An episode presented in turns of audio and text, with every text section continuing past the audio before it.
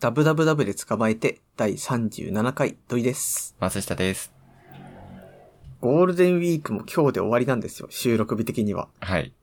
で、まあね、ダブツカの僕たち二人で何かやろうっていうことで高尾山登ってきたんですけど、はい。まあ、これがね、もう辛かったんですよ、個人的に は。はい。いや、でも、そんなに辛そうに見えなかったですけどね。あのね、やっぱりこう、はい後輩に格好悪いとこ見せられないみたいな気持ちがあって、はいはい。い こう、だいぶね、本当は肩で息したかったのを超我慢するとか、ありましたよ。や、でも肩で息した方がいいですよ。私は肩で息してたと思いますし。いや、もう僕はそれ見る余裕なかったから気づかなかったっすね。 なるほど。あーって、パナソあんな余裕なんだと思 って、ちょっとこれはね、余裕だったんじゃない肩で息絶対しないぞって。はい。いや、だってなんかね、高尾山ってあし確かあれ600メートルないぐらいなんですよね、高さが。うんうんうん。だからまあ、それだけ聞いたらさ、ああまあ、気分的にはちょっとした丘みたいな感じで行ったわけ、僕としてはね。うん。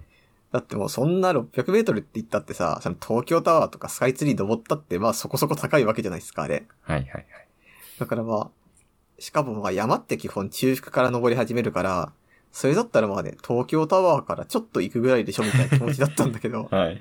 あれ全然違って、うん。やっぱあのーダメだね、自分の足で歩くっていうことが向いてないです、僕は。いや、 鍛えないと。自分の足で歩いていかないと。いやだってあの、多分気づいてなかった、多分先歩いてたから気づいてなかったと思うんだけど、はい。なんか途中その、階段長いやつとかあったじゃないですか。うんうん。なんかあれとか登ってる時に、もう君がもう無限にこう、トントントントントンって行く から、え、ちょっと俺の膝燃えてるんだけど、みたいな感じで。ごめんなさいごめんなさい。そう、歩いて、いや別に謝るあれではないんですけど、もう、あれが結構ね、ショックでしたね。あうんあ、体力差すげえなっていう。いや、でも楽しかったっすよね。そう、実際良かったです。うん。なんか思ったより、ちゃんとハイキングコースというか、コそうースそになうっ。てて、登山だった。初登山だった、私の。正直あの、大人になるとさ、あの、ちょっとし、ちょっとしたってかまあ、そこそこの階段とか見るとマジかよって思っちゃうところがあるんですよ。はいはいはい。これ登んのみたいな。でもやっぱりそれってなんか街の景色だから変わらないっていうのもあるんですよね、きっと。うんうんうんうんうん。で、も高尾さんはもう普段と違う場所だからって、あ、こういう感じねっていう楽しみがすごいできて、それは良かったっす。ですね。なんかいろんなモニュメント的なのもいたって、楽しそうそうませてくれるような感じがする。なんかあのー結構その、なんていうんですかね、地域にこう密着した感じの山っていう感じがしましたよね。ですね。うん。だってあの、ケーブルカーの乗る駅のところとかさ、うんガチャガチャすごいたくさんあったし、うんうん。そう、僕はそこでね、ゆるキャンのガチャやって、うんシマリンが出たのと一緒に登ってたんですけど、はい。でもあの、普通にキティちゃんのポップコーン売り、 売り機とかあったじゃないですか。ありましたもね。う、これから山登る人が誰が買うんだって思うんですけ ど。まあ、それでもそういうのがあってね、すごい楽しかったですう。ん。よかった。いい経験だった。し、そう、うん。でもあれが普通の山だと思わない方がいいですよね、多分。多分そうだ山よっねて。荒々しいですよね。なんかもっとこう、石が雑に放り投げられてる山とかたくさんありますよね。はいはいはい。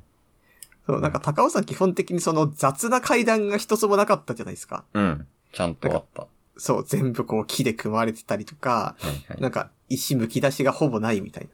うんうん。なんか良かったっすね、その辺が。はい。ただあれがさ、僕たちは1号路っていうコースで登ったんだけど、うん。あの、1号路ケーブルカーでなんか、1号路はまず登るところから、ケーブルカーで途中まで行くルートと、なんかあとは自分で最初から歩くルートってあるんですけど、はい。あのーケーブルカー使わないルートだけ明らかにその過酷な道を作ってる気がしたんですよ。ああ、はいはいはい。だって絶対にあそこが一番辛かったじゃん。そうですね。だからって、あれはきっとその、京王電鉄とかが、 まあ、どこが仕切ってるのかわかんないんですけど、ああいうところが、これはね、ケーブルカーを使わせるぞっていうために、うん。あえてこう、急勾配を残してると思いますよ。あのー、なんか私たちの前に歩いてて、最初の方にリタイアした家族みたいにいるじゃないですか。ああ、いましたね。あの人たちも、そう、最初緩やかなところからケーブルカーがあったら、ちゃんと登れてたわけですもん ね。そうそうそう。だからってきっとね、こう、京王電鉄かどっかのお偉いさんが、ヒッヒッヒッ、カモが来たぜって思 って、いそやのー、辛い道を作ってるわけです。最初に辛い道をしておいて、そうね。そうだって本当にこう、いやまあ実際こう山の傾斜とかがあるから仕方ないっていうことなんだろうけど、うんもう山削れないからって。でもそれにしたってその、やっぱケーブルカー以降の道と以前の道がすごい違ったっすよね。うん。それは感覚的にあった。そう、あの僕はもう、 休憩しようみたいなことを何度も言いながら登ってたんですけど、あれがケーブルカー以降はほぼなかった。うんうんうん。確かそう。あ、これ休憩しようって言ってるってことは、かっこつけらんなかったってことでもある。に。 いやいやいや。あの、いろんなところ見ながらっていうのもね、登山良さですかそう。なんか、よくわかんないけど神社とかたくさんあってよかったよ。ら。そう、そうなんだよね。あその、ディズニーの敷地内っていろんなやつあるじゃないですか。置物的な。うん、うん。並んでる間に楽しめるやつの。あります。あれの本物だった。って感じかな。そう、すごい、その辺が楽しくって。結局、あれ、何が何神社ってよくわかんなかったけどね。うーん。多分、なんかそう、ね。優勝あるんでしょう、みたいな。はいはいはい。そう、なんか修行場みたいなところもあったよね。ありましたね。あそこ面白かった、なんか。そう、なんか、こう、石の柵で囲われてる中に、なんか飛び石みたいなのがたくさんあるみたいな。うんうん。そう、あれ唐突にあり何まのし修たね行するんだろうね。そう。すごい不思議な場所だった。そういえばあの、登ってる時さ、あの、君はこう結構日焼け止めって気にしてたじゃないですか。はいはいはいはい。で、私はもう、いや、高尾さん今日曇ってるし、そんな気にしなくてよくないみたいな感じで言ってさ、うん。どうでしたあ、なんかね、今日朝見たら、ちょっとだけ、なんて、発疹みたいになってた、日焼けで。おー、焼けたっていうことですかね、多分。多分そうだと思う。焼けるんですよ。どんなに曇りでも。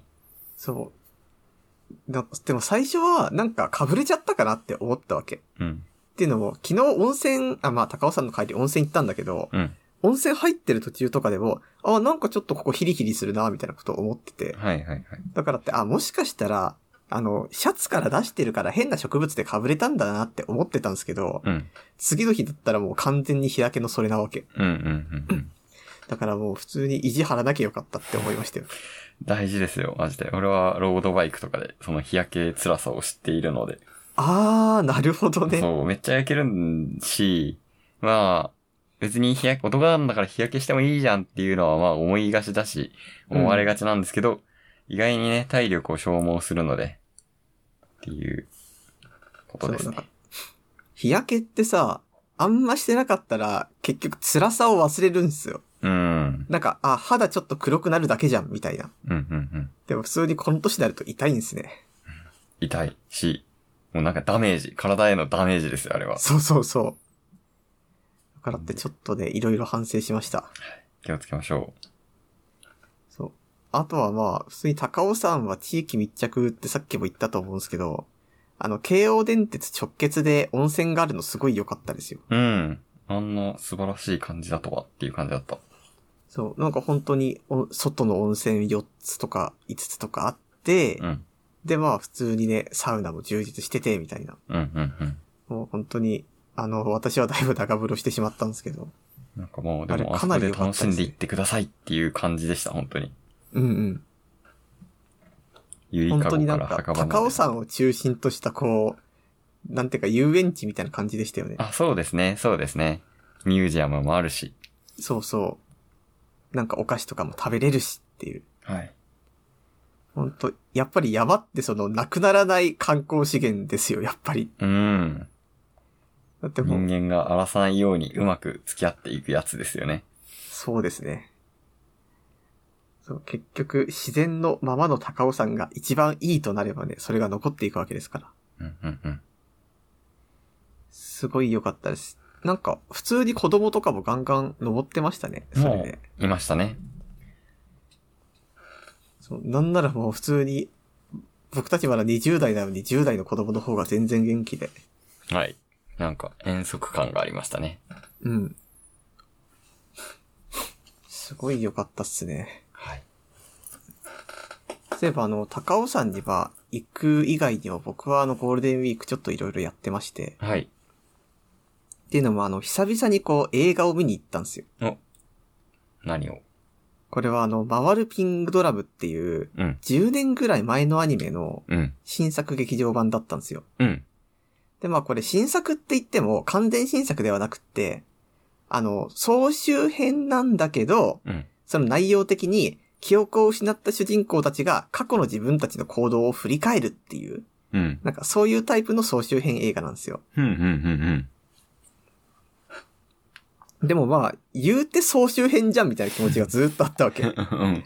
ていうのもさ、だって、言ってしまうと一度見たものじゃないですか、総集編って。はい、はい、はい。だからさ、 あ、このシーン知ってる知ってる知ってるみたいな。なんかよくテレビ、テレビアニメとかでもさ、なんか第10話総集編とかあると、あ、これ見なくていいやつだなって思っちゃう派なんですよね。どうしたって。んんわかるよ。だから、まあ正直好きなアニメだから見に行ったけど、期待はしなかったわけ。はい。でもなんかこう、まあ普通にこう、まあ感想としてはまあ総集編だったな、みたいな気持ちでは終わりはしたんだけど、だいぶ爽快感がありましたね。へえ。っていうのもなんか、まあ、ピングドラムって良さがいろいろまああるんですけど、シナリオがいいとか、作画がいいとか。うん。でもその中でもこう、楽曲の良さってあるわけ。うん、うん、うん。で、まあ、昔聴いてて、うおーって上がってるシーンが劇場とかで流れるとそれだけでいいし、はい、はい、はい。なおかつ、なんか聴いてると、あれこれ、新しいバージョンだみたいな。うん、うん、うん。なんかあの、歌ってる人たちのボーカル一人増えてるみたいな。はい、はい、はい、はい、はい。で、なおかつそのボーカルが、あの、今回の映画のキーマンみたいになってて、はい、はい、はい。だからその辺が超良かった。なるほどね。なんか気持ちがわかるような気がする。あれですね、昔公開された映画のあリメイク上映みたいなことですよね。そうそうそう。近いのは。多分そういう感じですね。へえ。あとそれまはあもう一個すごい上がったところがあって、あの、ピングドラブって、あの、運命の乗り換えみたいなのが一つのキーワードなんですよ。うん。で、なんか、まあこの映画も実際のところ、この世界の行く末を決めるみたいな感じの、感じの始まりだったんだけどさ、うん。じゃあ早速この世界の行く末を決めるために君たちには過去を知ってもらうみたいなシーンがあったわけ。うん。うん。で、おー、こっから物語が始まっていくぜって思った時に、その瞬間映写機のトラブルで、一回あの、上映が10分ぐらい止まるっていうアクシデントがあったんですけど、結構レアですよね。そう、もう個人的にはもうすごいテンションが上がった。あー、これって乗り換え失敗してるじゃんみたいな。うん。珍しいよな、ほんと。そう。初めてでした、あれ。なんか帰りとかにも、あのー映画の無料券もらって、次回これ使ってくださいみたいになったりとかして、うんうんやっぱりだいぶ手厚かったっすね、ああいうことあると。うん。うーん、そうね。まあでなんも、か料これ金がもらえんだったらいいなっていう気持ちはあるね。なんかこれがなんかほんと最終決戦途中とかだったら さ、おいってなるけど、はい。まあなんか、ある意味ちょっと文脈が生まれるシーンでそれだったから、うんまあすごい得したな、みたいな気持ちでしたね。うん。なるほど。総集編ってどうですか実際、見る派ですか私、あんま、まあ、み、うーん、まあ、あれですよね。例えば、ちょっと私エヴァしか知らないんで。 あの、エヴァの映画で一個総集編あるじゃないですか。ありますね。ああいう感じですよね。そうそうそうそう。ああ、でもあれが、うーん、そうね。でもあれよりは物語性ありますよ。まあ見るかな。好きだったら見ると思うわ。うん。ああ、あの、そうだな。ガンダムとかも、あの、40何話あって、映画3作に分かれてて、まあ実質総集編なわけじゃないですか。ああ、そうっすねで、。そう、そこに、まあ、新しい曲と、若干、まあ、書き直されたりとかしているっていうのを考えると、うん、全然見るかうな。んうん。やっぱ総集編、まあ人を選ぶみたいなところはありますけど、私はこれからちょっと総集編の見方変わったなって思いましたうん、ね。うん、うん、うん。そうですね。あの、高尾山の登ってる時に、結構、はいし話したのが VTuber の話で。ああ、ありましたはいね。最近私、高尾さんは、うん、はいずっとオタクの話しかしない、しなかったよね、登ってる時はい。あの、VTuber ハマり始めて、うあん。の、二次三次をよく見てるんですけど、だから私よりも結構前に VTuber を見ていた土井さんの VTuber よもやま話を結構聞きたいなっていうところが多くて、ああ、なんか多分 VTuber っていう存在は多分キズナアイとか若干見てて、で、かぐやルナ面白いなって見てて、うん。天皇少女白の、なんか、イルカ声のまとめみたいなやつを見てて、えー、未来あかりの面白い動画を見るっていう人はね、多分多かったと思うんですよ。うんうん。それが、まあ、一段落して、さあ、今なんかもう一回見るぞっていうタイミングだと思うんですよね。なんでかっていうなると、YouTube ショートが最近、う何、んうん切り抜きされていて、うんえっ、と、VTuber の。うんそれで、あ、こんな面白いシーンあるんだ、気になるみたいなところとか、あ、なんか普通に流れてきて、あ、面白いじゃんと思って、ほコメントから本編行くみたいな。そういう流れでた多分ね、見る人増えるんじゃないかなと思ってるんですよ、勝手に。 YouTube ショートってそんな人気コンテンツなの いや、俺は見ちゃうね、本当になん。か別に切り抜き見ればよくないって思うんですけど。切り抜き見るまでのなんか YouTube ってどの動画、特にスマホですね。うん YouTube で楽しい過ご時間を過ごそう。はい。登録チャンネル一通り見ました。ホームのおすすめとか見ました。うん、次どこ行くのって言ったら無限に新しいものが出てくる YouTube ショートになっちゃうんですよ。ああ、はいはいはい。そなるほどね。え、ちなみに今誰にハマってるんですかう。今は、うーん、月の水戸さん、本間ひまわりさん、佐々木作さん、あとまあ、剣持ち、えー、と、東野さんうん。とかを主に切り抜きですけど見てます。 なんかそれってさ、最初どうやってハマったんですか月の人。割とその昔からやってる人じゃないですか、あ本当に。はい。私のもうい、最近の一番最初はほんまひまわりちゃんで、うん。なんか一個面白い切り抜きがあって、なんか体重を自ら公開しちゃう VTuber みたいので、ああ、私太い。いよみたいな。あ全然ある、全然ある、あははみたいなやつで、いなんだこれ面白いってなって、その切り抜きから入りましたね。あなるほ最ど、初はね。ほんまひまわりです。で、入その、門、まあ、難しいっすからね。はい。なんかその人と絡んで、やっぱ結構 VTuber って絡みメインじゃないですか。 うん。その絡んでる人たちを見てってどんどん深みにはまっていった感じです。なるほどね。はい。私も最初は確か、電脳少女白から入って、はい。で、その後になんか、月の水戸に行って、うん。で、そっからいろいろ見るようになったみたいな感じなんですよ。うん、うん、うん、うん。で、なんか、こう基本的に、そのゲーム上手い人の動画を見るのが好きだったんですよね。はい、はい、はい。っていうのもあの、PUBG をモバイル版をずっとやってたら、うん。じゃあ PC 版なんだろうなって思って、その時にちょうどこう、例えばかなえくんとかが、うん。あの PUBG をやってて、ああ、めっちゃうまいじゃんみたいな。うん、で、そっからなんかハマり出したんですようん。ね。なるほどね。ゲームか。あ、それもありそうだな。なんかなるほねど、やっぱりこう、ゲーム上手い人ってたくさんいるんですよ、やっうぱり。ん、うん。だし喋り上手い人もいるけど、ゲームしながら喋りながらって、まあ難しいんですよね。はい、はい、はい、はい。だって別のこと考えないといけないから。はい。だからその頭の中でプレイ、あの、プレイをある程度自動化させながら喋るスキルがある人っていうの は、まあ本当にこう、稀有なわけで。はい。だからこう、面白く見れたっていうのがありますね。なるほどないやー、ぜひ見てみてほしいかな。本当に。だかこられまあマジ入で門だっ来たてらると思まうあんで。じゃあ、ショートで、なんかいい人を探すか、はい。それかなんか自分の好きなゲームとかで、はい。あこのそう人そういでいっすていうのを見つけるか。はい。いやー、ほんと面白い。今一番のホットですね、私の中で。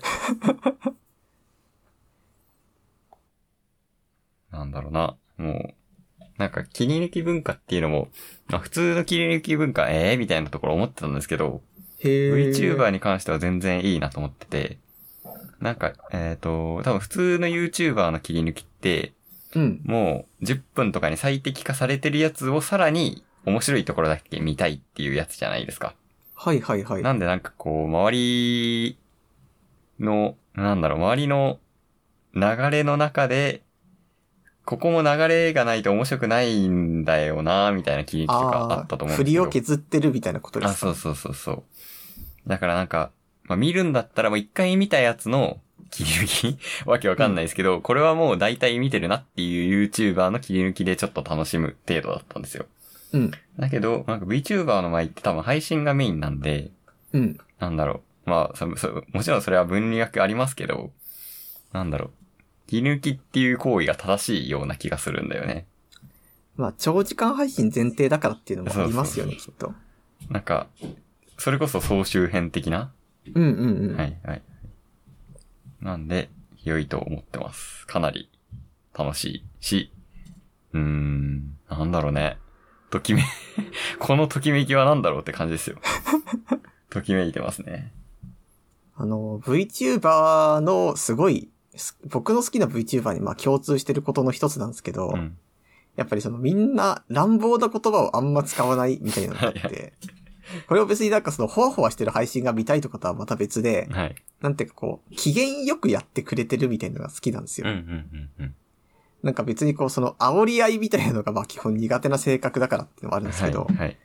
なんかまあどうせ誰かとやるんだったら、なんていうかこう、親しさがきちんと漏れてて、はい。なんていうか別にこう、こう、ビジネスとしての敵意をあんまり出さないでワイワイやってくれてる方が好きみたいな。はいはいはいはいはなんい。か YouTuber 見てた時期も、なんか最初に見始めた理由が、なんかすごいこう仲良さそうにしてる人たちの映像が見たいなっていう気持ちだったんですよ。はい。だからまあその延長ですよね。きっと隣人愛が見たい的な感じですかそうそうそう。なるほど。だって別にそんな殺伐としてるやりとり見たくなくな見いたくない。確かに。なるほどね。そう。だからなんかこう、やっぱ一生懸命になってるシーンを見れるっていうのがいいんですよ。うん、そう、それは本当に、そうで、そう。人が一生懸命やってるの見るの気持ちいいなっていう、そうそう当たり前の感想に落ち着く。それがリアルでも、V でも変わんなかった。あとなんか、こう、インターネットでいろんな人がこうゲームやったりとか、あとはまあ普通に掲示板書き込みとかやってますけど、うん。なんか基本的に、そのまあ、いや、インターネットやった年代とかもあるんだろうけど、煽り合い文化絶対あると思うんですよ。まあまあまそう。でもなんか、ああいうのってその、身内にならなければいけないわけじゃないですか。楽しむためには。あ、うんうん。でも身内になるためには、まず煽り合いに突っ込んでいこうっていう人間じゃなかったら身内になれないっていう問題があって、うん。でまあそこをクリアできるかできないかで、まあインターネット馴染むかどうかが決まる世代がまあいたわけですよ。うん、まあまあままあこれは私がそう思ってるだけなんですけど、あ。はい。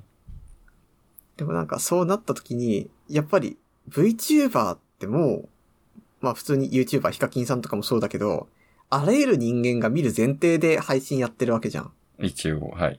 そう、だから、なんかこれがスタンダードになっていくと、どんどんその、昔の殺伐さとは、さとはもっと違うインターネットになっていくのかなって思うんですよね。ああ、そうかもしれないですね。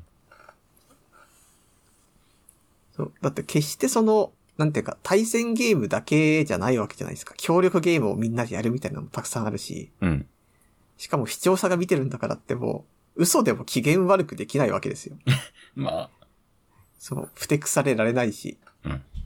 でもなんかそういうのをちゃんと自然とやる立場のなんかインターネットの人たちがたくさん増えることが俺はちょっと過ごしやすくなってる気がします。インあターネットが。。なるほどね。あと、あれですね、アイドル的な見方もちょっと多分しちゃ、しちゃってるかしてて、なんかアイドルってこう、なんかこう、なんだろうな、言い方、あれだけど、なんだろう、俺たちのファンのおかげだぜみたいなところ、見方ってきっとあるじゃないですか。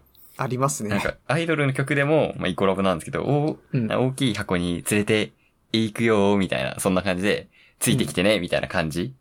はいはいはそい。の、成長、一緒に成長するみたいな。うんうん勝手に成長した気になってるのはこっち側ですけ ど。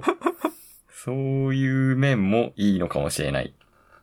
かなでも実際ファンの人ってさ、うん。例えばその、イコラブだったら、イコラブが頑張ってるんだから俺も頑張るぞみたいな感じの、うんうん。あれをやる人、言う人いるわけじゃないですか。はいはいはい。なんかあれってその、俺はそれ、その感覚はわかんないからあれなんだけど、うん。どこまでその、重ねてるのうーん。そこれは俺もわかんないかな。人によると思う。なんか、多分こう、奮い立たせ方なんだろうなとは思うんですよ、自分を。はいはいまあコミュニケーションの一種ですかね。うんうん。なんか誕生日おめでとうって言ってくださいと同じようなもんですよね、きっと。ああ、なんで、イコラブが頑張ってるから、うーん、まあそんな直接的には言わないですけど、うん。まあ、すごい、やっぱ頑張りが見えるじゃないですか。すっごいダンスを覚えたんだろうなとか、うだね VTuber でも本当ダンスライブとか、うん、特に VTuber のライブの映像が好きで見るんですけど、もうほんとすごいな、みたいな。うなっん。て、まあ、同じ 人間が、こう、いろんなことをして、ダンスして、なんだろう、歌も上手くなって、いや、ほんとすごいなっていうその凄さに感化されて、うん私も頑張ろうっていうことなのかな。ああ、かなそう。なんか、その、俺たちはもうやっぱり能動的に感動していかなければならない時代に生きてると思うんですよう。んまいや、まあ、まあ昔もそういうところはあったのかもしんないけど、あ、はい。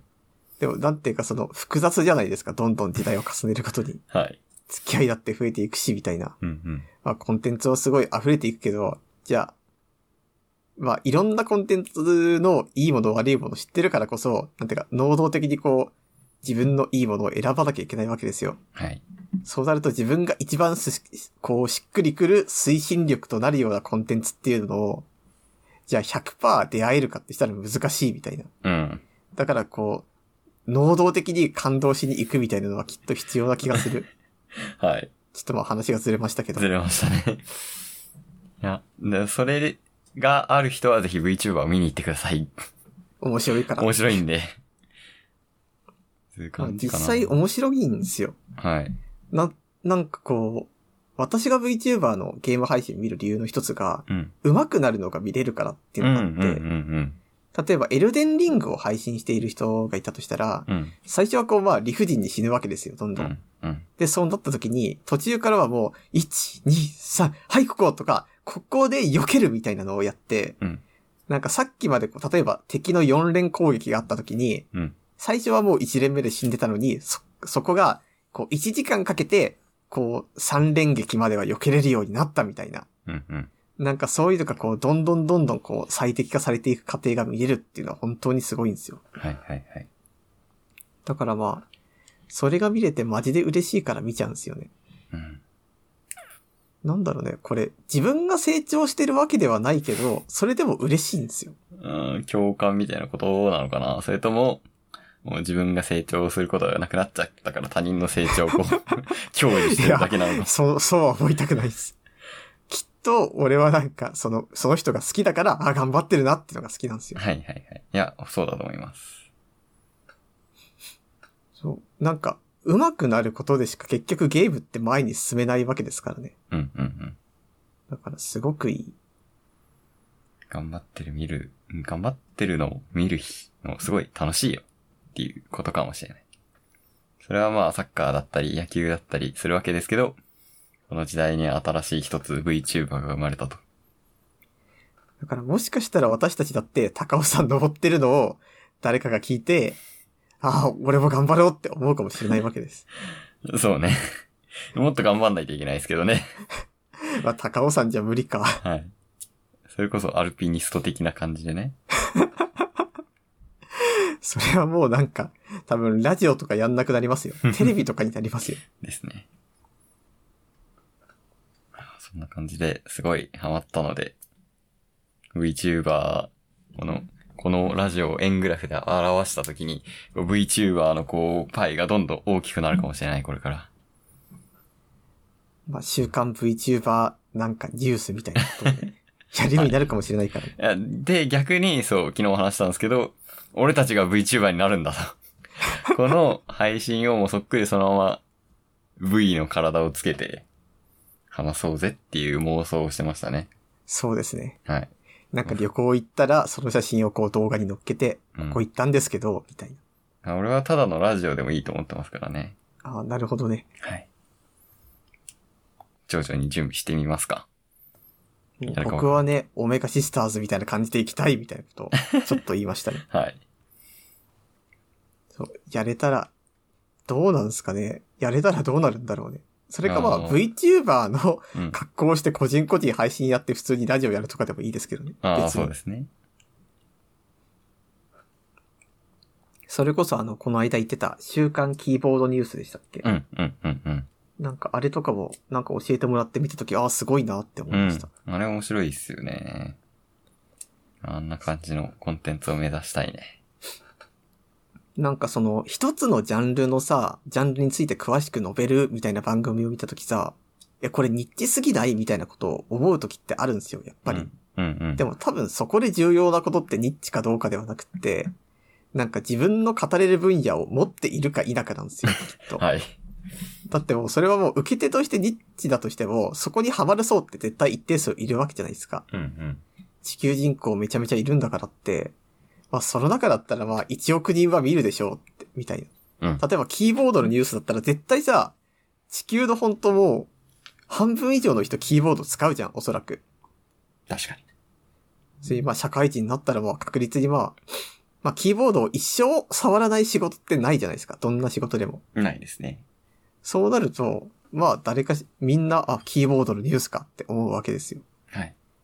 だからやっぱりどんなに、いや、ニッチだろうって思うやつでも、すごいね、えーあれ、マジで好きっす、みたいになる人は一定数いますから。ですね。いや、だから俺、俺たちもね、なんか週刊、高尾さんニュースとか、なんかや、やりますか 習慣。うん、今のところできないけどな。そう。っていうか普通にラジオですら習慣になったらヒーヒー言うかもしんないから。そうね。そうかも。 2週間かけて、例えば1時間の話をしてるわけじゃないですか、今。はい、はい。じゃあこれ例えば1週間になったら30分になるかっていうとそうではないと思うんそうですでよ。はないけど、けどね、なんか、今結構雑にネタ出しをしてるじゃないですか。そうですね。それを改める必要がある。る気がするな、一週間だったら。これ一本で頑張ろうみたいな。うんうんそう、高尾さんもうちょっと詳しく話そうとかあるかもしれないですうん。あ、そうね。そう、でも、それこそさ、最初の方で高尾さんのことを話すぞって思ったけど、うん。なんかやっぱり蓋を開けてみると楽しかったなんですよね。まあまなんでかっていうと本当に楽しかったあかまあ。ら。はい。そう。なんか意外とでも、すあのーこの言い方が適切かわからないんですけど、その、観光客の他の人たちのことが俺は結構好きになったんですよね。あれや、登ってる時。ほっていうの、みんないろんな会話してるじゃないですか。う。うん。多分なんかご家族で来たのかなっていう人とか、うん。あとなんかあんま友達で来たんだろうとか、あと学生服で登ってる人とかもいて、なぜかいましたね。そう、ああいう人たちとこうすれ違ったりとか、食事中にチラッと見視界に入ったりするたびに、なんかちょっとこう、あ、それぞれ人生があるんだなっていう。はいはいはい。いや、そう。いや、マジで人、普段なんか人と触れ合ってないと、たまに外に出るとそういうこと思いますよね。そう、本当に。しかもあれ、高尾山だから良かったやつだと思うんですよ。うん。なんでかっていうと、例えば富士山に行こうってしたら、学生服で登る人なんてもう一人もいないわけですよ。はい。私は家族で体力ない人も一緒に登ろうなんてなんないしね。うんうんだから高尾山ぐらいだからこそみんなその緩い私服で登れるわけです。うん。うんうんうん。だからってこう人生が見えるみたいな。はい。なんか、あれですね。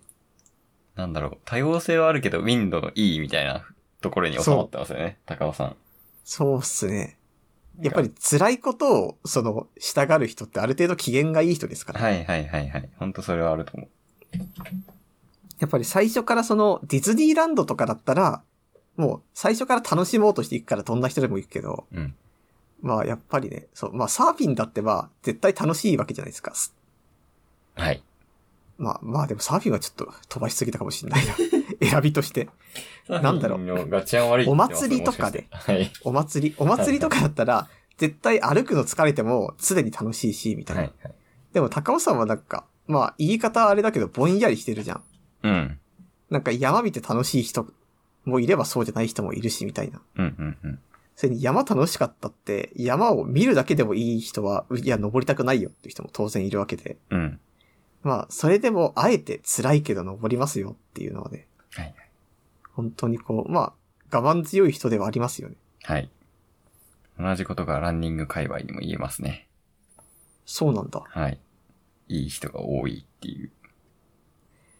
それはなんですか、その、キロ数が伸びるたびにどんどん民度が上がっていくとかあるん ですかさすがにそれはないですけど。ああ、100キロはさすがに違うな、みたいな。あのなんか続けてる人は、ランニング続けてる人は、なんかある一定のパターンというか、性格のうちに収まる気はするな。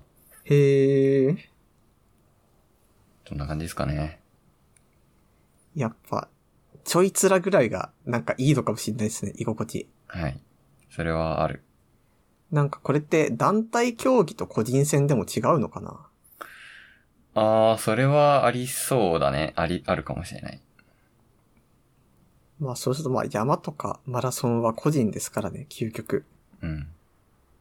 まあ、じゃあ次は、6号線を、6号ルートを登りますか。なんか本当に6号ルートずーっと押してましたね。なんか行ってみたいんだ。面白そうだよなんかね。登ってる途中とかも、うん。なんか6号行きましょう。そう、あの、高尾山は、あれなんですよね、スタンプラリーがやってて、 うん。そのスタンプを全 部回ろうとしたら、もうあらゆる登山ルート行かなきゃいけないってやつだったんですけど、はい。まあやってみたいよね。山のすすめスタンプラリーね。うん。山のすすめ結構押されてましたね。そう、すごかったね。うん。なんかもう駅前にパネルもあった し、よかったよかった。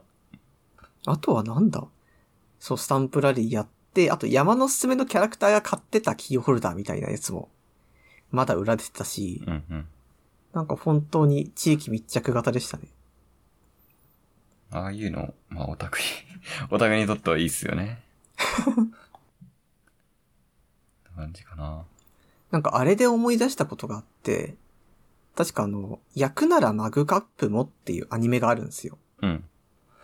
で、これはなんかヤクモって呼ばれてるんですけど、なんか、それも、なんか、えーっとね、確か多治見市だったかなそこを舞台にしたうーん。まあ、多治見市ってあの、焼き物が有名なとこなんで。うんそのアニメなんですけど、じゃあ地元の人も最初多治見が聖地になりますよっていうふうなことを言ったときに、うん。なんか最初は、へえー、みたいな。うん。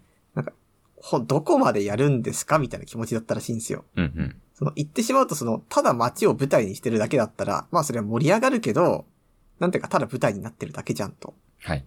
で、まあ焼き物をやるってしたってさ、そんな、あの、アニメの描写ってまあ、なんていうかピンキリじゃないですか。うん。もしかしたらもう本当に自分が作った陶器をレンチンするだけっていうもうとんでもないアニメになる可能性だってあるわけで、出来上がるまでは。はい、はい。だからどうだ、どうなんだろうみたいなことを思ってたら、なんかあの最初は、あの、企画が持ち上がって、でまあいろんな、こういうことをコラボしたいみたいな話ができて、うん。でなんか声優があの番組で、なんか流すための映像を撮りに来て、アニメもついにできたと。うん。そこまでなった時に、ああ、この人たち本気なんだって思ったっていう話があったんですよ。あだからってなんか結局その高尾山があんな風に盛り上がってるのも、まあ舞台になったっていうのはあるんでしょうけど、それ以上にこう、まあ山のすすめ登山アニメなんですけど、登山アニメ、まあどこまでちゃんと登山アニメするんですかってした時に、本気で高尾山をこう登る物語だったわけですよ、山のすすめは。あ。そうですね。まあ他の山も登ったけど、まあ高尾山も登ったわけで。はい。だからそこでのその作品の中での本気度みたいなものがこう、やっぱりしっかりしたものがあったからこんなに地域に受け入れられてるんだろうなっていうのは思いましたね。ですね。 まあ、普通に来週あたりもう一回行くのありだなぐらい の気がします。来週はないですけど、なんかでも他のところもなんチかャこうレンジありかなとは思った。なんか毎週毎週どっかしら登ってたら普通に体力つきそうだなとは思いあました。それは、そうですね、きっと。なんか筋トレって毎日しなきゃいけないって言うじゃないですか。いや、毎日しなくてもいいと思いますけえ、本当ですか、ど。はい。あ、じゃあ週一にしよっかな、これから。はい。週一でも全然やんないよりいいと思いますし、まあ毎日やってもまあいいかもしれないですけど、あんまりやりすぎるのも良くないですよ。 あ、ちなみに俺のやるっていうのは腹筋背筋20回とかなんですけど。ああ、それだったら、まあ毎日とか、まあでも、2日に一遍とかでも、3日 に一遍とかでも全然いいと思います。ああ、じゃあそうします。はい。なんか実際その、まあ山ってね、山だけじゃなく温泉が結構ついてくるんですよね。まあパターンありますよね、そうい。そうまあ多分火山あったからなんでしょうけど。うんそう、だからまあ、普通にありですよね。うん。はい山行って温泉行って体力もついてみたいな。はいはい。あとなんか全然思ったよりお金使わなかったなっていうのも良かったっす。まあ、登山量があるところはあるけど、まあ、自然なものだしね。参拝量ぐらいで、参拝量も別に、 なんだろう、5円とかですからね。そうそう。 実質、すごい、まあ、単体にはあんまりお金を払わなくて良い。まあ、移動と、まあ、温泉と、食と、まあ事と、ご飯とか。そんなの生きてたらかかりますからね。うん。普通に遊ぶよりは、なんかコスパいい気はしますね。そう、だいぶ良かったんでね、これからもしかしたら、普通に山ニュースを配信していくかもしれないですね、私たちが。 まあ、うん、そうなのかな。なんかお呼び越しだな。まあ、そんな感じでエンディングいきますか。 はい。ダブダブダブで捕まえて。エンディングです。はい。ちょっと私のウェイトブランケットの話をしていいですかいいっすよ。あのー、ウェイトブランケットまず知ってますなんかぼんやりとしか知らない。重いんだよね。あ、そうです、そうです。重い、まあ、布団、毛布か、まあ、掛け布団みたいなやつなんですけど、うん。まあ、なんか睡眠に良いと言われていて、へ気え。になってたんで、っていうのと、なんか最近すごい休日の朝、はや異様に早く目覚めることが多くなってしまって、もっと休日ゆっくり寝たいなと思って買ってみたんですよ。うんうん。すごいね、良いよ、これ。多分、なんか、うん、いい人、いいなって思う人多いグッズだと思ったわ。へえ。すっなごんかいさ、重い。い、届いた瞬間マジ重っと 思って。そうそんなに7キロのやつを買ったんで、なんだろう。 ?7 キロそう。サイズもでかいし、うん、段ボール重いみたいな。なん普か、通のダンベルそれう多ん。分5キロとか、重いやつでも5キロとかなんで、うんうん。それのプラス2キロみたいな。それ感じで勝手なイメージなんですけど、うん。まあ、ブランケットっていうかね、まあ、体にかけるわけじゃないですか。はい。あの、歯医者とかでさ、なんレントゲン取るときにあの、体にかけるやつわかります鉛の。わかるわかる。あれみたいな感じですかうーん、あれより重いと思う。ええ寝れなくない寝れるんですよ。それがなんか、そう、全体で7キロだから重いのであって、うん。布団に入ると、あ、意外とこんなもんかってなるぐらいのレベル。へえ、全部いっぺんにこう折りたたんで体に乗っけたらめっちゃ重いけど、そうじゃないわけじゃないですか。うんうん。他のところにもかかってるから。うん。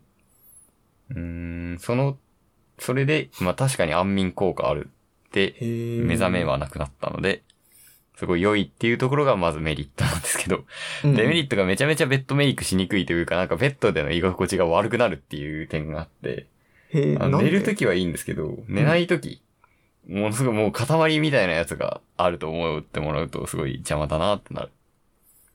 あと、えああ、でもブランケットだったら、うんもうそんな気になんなくないなんかふわーってこうどかしたり、足でこう蹴ってどかしたりするじゃないですか、普通の布団って。うんうんそれがで きない。重いから。なるほどね。そう。あ、そうだよね。半分どかすのも3.5キうロだもんんねとこしょってそうなる感じ。なんで思ったんだけど、それって選択できるんですか、あ、カバーを選択するみたいな感じですね。ああ、なんで、そうですね。なんかこう、普通のベッドを整える動作でベッドを整えられないっていうのが若干のストレスではあるけど、うん。まあ、日常的に布団にいない人だったらね、全然ありだと思います。し、私は本当買ってよかったと思う。かな。いいっすね。はい。眠りの質改善しましあのー私もね、最近気づいたことがあって、た。うん。私あの、夜眠るときにあんま眠れなかったから、抱き枕を使ってたんですよ。うんうんまあ抱き枕って言ってもなんか昔使ってた抱きま枕を抱きしめるみたいな感じなんだけど、うん。うん。なんか最初はね、それやると、ああなんか寝る、うとうとするまで時間潰せるし、抱き心地いいし、いいやって思ってたんだけどさ、あれって結局その、私シングルベッドなんで、そのシングルベッドのこう、4分の1ぐらいに枕があるわけ。うん。そうなると当然さ、あの、寝心地悪いんですよね。うん。だからってもう、でもそれにこう気づくまで、私はなんかだいぶ時間かかってしまったんですよ。うん。で、最近になって、あれって、これもしかしてなんだけど、俺がその毎日寝不足になってるのって、寝返りちゃんと打てないからかなって気づきました。 どうかしそうだかたら結果良くなりました。うん。あの、なくした、気づいた結果良くなったよ。もう、早めに気づいてよかったっすね。そう。うとうとする、したら、もう枕を床に置くことにしてます。おー。でもやっぱりその寂しいんですよね。やっぱり。常にあったから。似たような感じかもしれないですね。安心感はあるのは欲しいけど、眠りに不快なこともあることもあるみたいな。不快なパターンもあるっていうね。それこそあの、ウェイトブランケットいいなって私も実は思ってて、はい。私あの、モコモコしてるの好きなんですよ。うん。でも、だからその春先とかもすごい薄い毛布をうん3、4枚出して上に重ねて出るとこやってて。うん。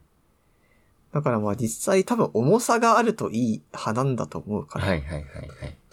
ちょっとあの7キロは戸惑うけどなんか、最初はなんか3キロから始めるとかないんですかね。 3キロは多分ないと思う。5キロぐらいからはある。女性は5キロみたいなこと書いてありました。へなんえか。こう、やっぱ体重とかによって変えると良いらしなんかほんとトレーニンググッズみたいですね。 い。ね。11キロとかあれもありますけど。それはもう重しでしょ。うん、ね、すごい、これはって思うけど。7キロ、私の場合は7キロちょうどよかったですね。なんか睡眠工学みたいなやつってさ、うん。なんか未だにこう完全に立証されてないものだと思ってるんですよ。はいはいはい。なんかよくトゥルースリーパーいいみたいなことを言われるじゃないですか。うん。でもあれもなんか体に密着しすぎると、密着っていうか体の形が完全に何マットレスに合わさっちゃうと良くないみたいなこと言ってる人もいて。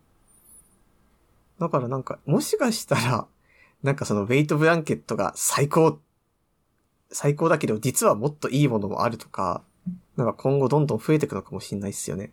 そうですね。なんか、不眠って現代病ですから、やっぱり。確かにな。いやでも、どんどん良くなってる気がする。のでな。んか昔聞いた話なんですけど、あの、睡眠薬って飲んだとこ、飲んだらもうそれで解決じゃないみたいなことを思ってた時期があったんですよ。うん。要は眠れるから。うん。なんか眠れなくて困ってるんだったらもう全員睡眠薬もう常備すればいいじゃんみ たいな。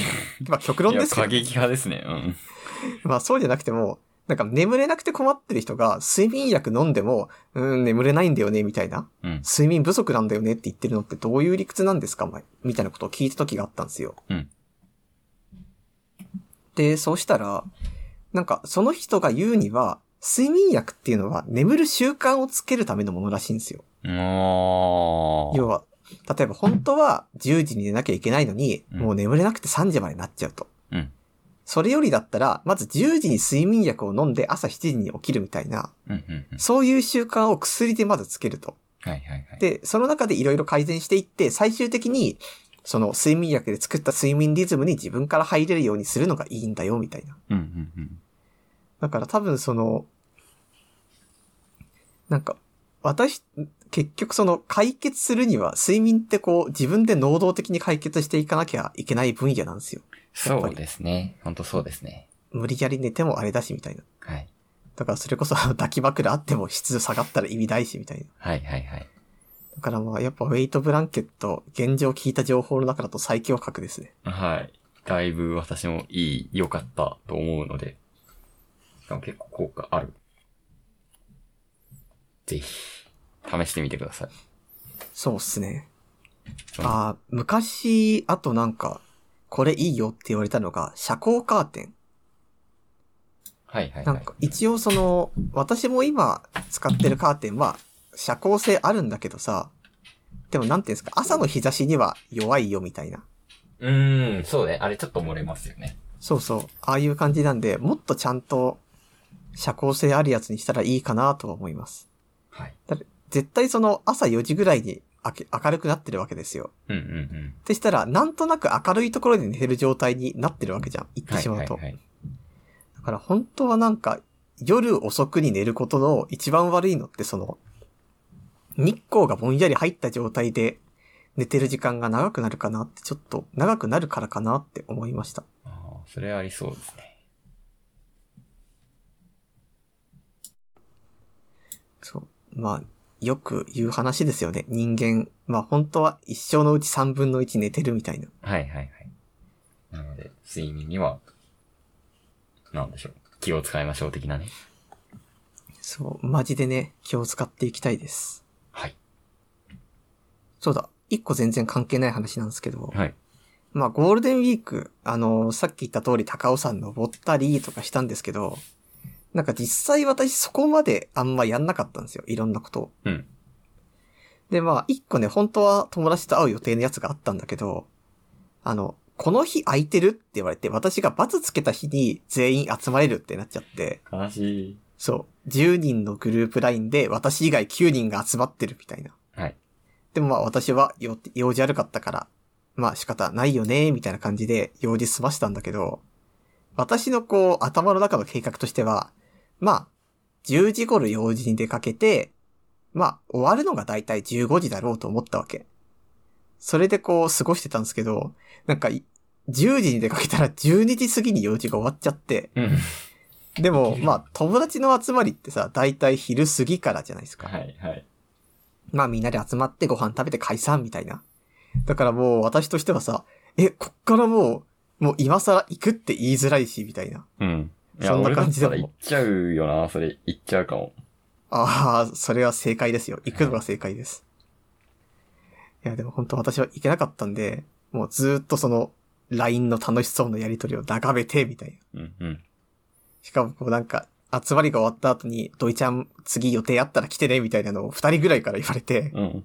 あ、なんか本当にこれなんか行けばよかったやつだなっていう、すごい後悔をしたんで。はいなんか、ゴールデンウィークは本当にね、こう、高尾山なければ、マジでこう、人の予定を断ったり、あとは一人で映画見るだけで終わってました。じゃあ、高尾さん行けてよかったです。そう、本当に思いましたね。なんかさ、今年ってその、例年に比べてみんなあちこち行ってる気がしませんまあ、そうですよね。季節、あの、コロナ的にも。コロナ的っていうのが多いんじゃないですかね。そうなんか、ああ、ゴールデンウィークってみんな旅行するイベントだったなって、久々に思い出しました。はい、はい。実際どうなんすかねこれから先も旅行をみんなやるようになるんですかねまあ、徐々にじゃないですかね。それこそなんか、今航空会社があちこちセールやってるじゃないですか。うん。ってなると多分、あれセール期間って大体、まあ5月中旬から、まあ8月とかまでの航空券とか、そういう2ヶ月3ヶ月のシーズンでやってるんで、はい、はい、はい。ってするとまあ、今航空券を取った人は、まあ2、3ヶ月後確率に旅行に行くわけですよ。うん。で、まあ、そうしたらまた、多分他の人も似たようなセールがあったら取るわけで、はい多分なんかそういう風に、事前、事前に相手の予定を抑えることによ って、こう世の中がどんどんまた元通りになってく、みたいな感じなんだろうね、きっとう。んうんうん。まあ、いいことだとは思います。そう実際そうですね。はい。いやーまあこの調子でね、まあ旅行もっとガンガン行けるようになってほしいところっすね。ですね。発見もありますし。そう。もう、個人的なこう、希望としては、高尾山にマスクつけて登るの超嫌だったんで、あー、結構苦しかったっすね。そう。だから、ああいうのがなくなってほしいな、みたいな。確かに。まあ、そんな感じですかね。そんな感じですね。まあ、えーっと、私たち、ダブダブダブで捕まえてでは、えー皆さんのゴールデンウィークのエピソード、まあ、それ以外にも普通歌など、はい。えーいろいろ募集しております。えーメールアドレスは、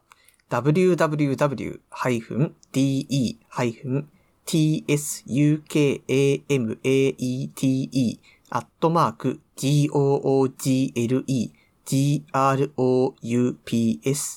google-groups.com です。はい。お便りお待ちしております。ああ、そうだ。先週さ、眉毛サロンの話したじゃないですか。あ、しましたね。まだ行ってないっすよ、私。なんかあの後、また別の友達も眉毛サロン行くみたいな話をしてて、やっぱ流行ってるんすよ。流行ってますね。 はい。ちょっと考えました。じゃあ、次週は、眉毛サロンレポートという、という ことで。えーでも、伸ばすタイミングをまず見つけなきゃいけないからね。まあね。ゴールデンウィークに伸ばすべきだったかもしれない。 そうね。まあ、そんな感じです。はい。ではまた2週間後。ありがとうございました。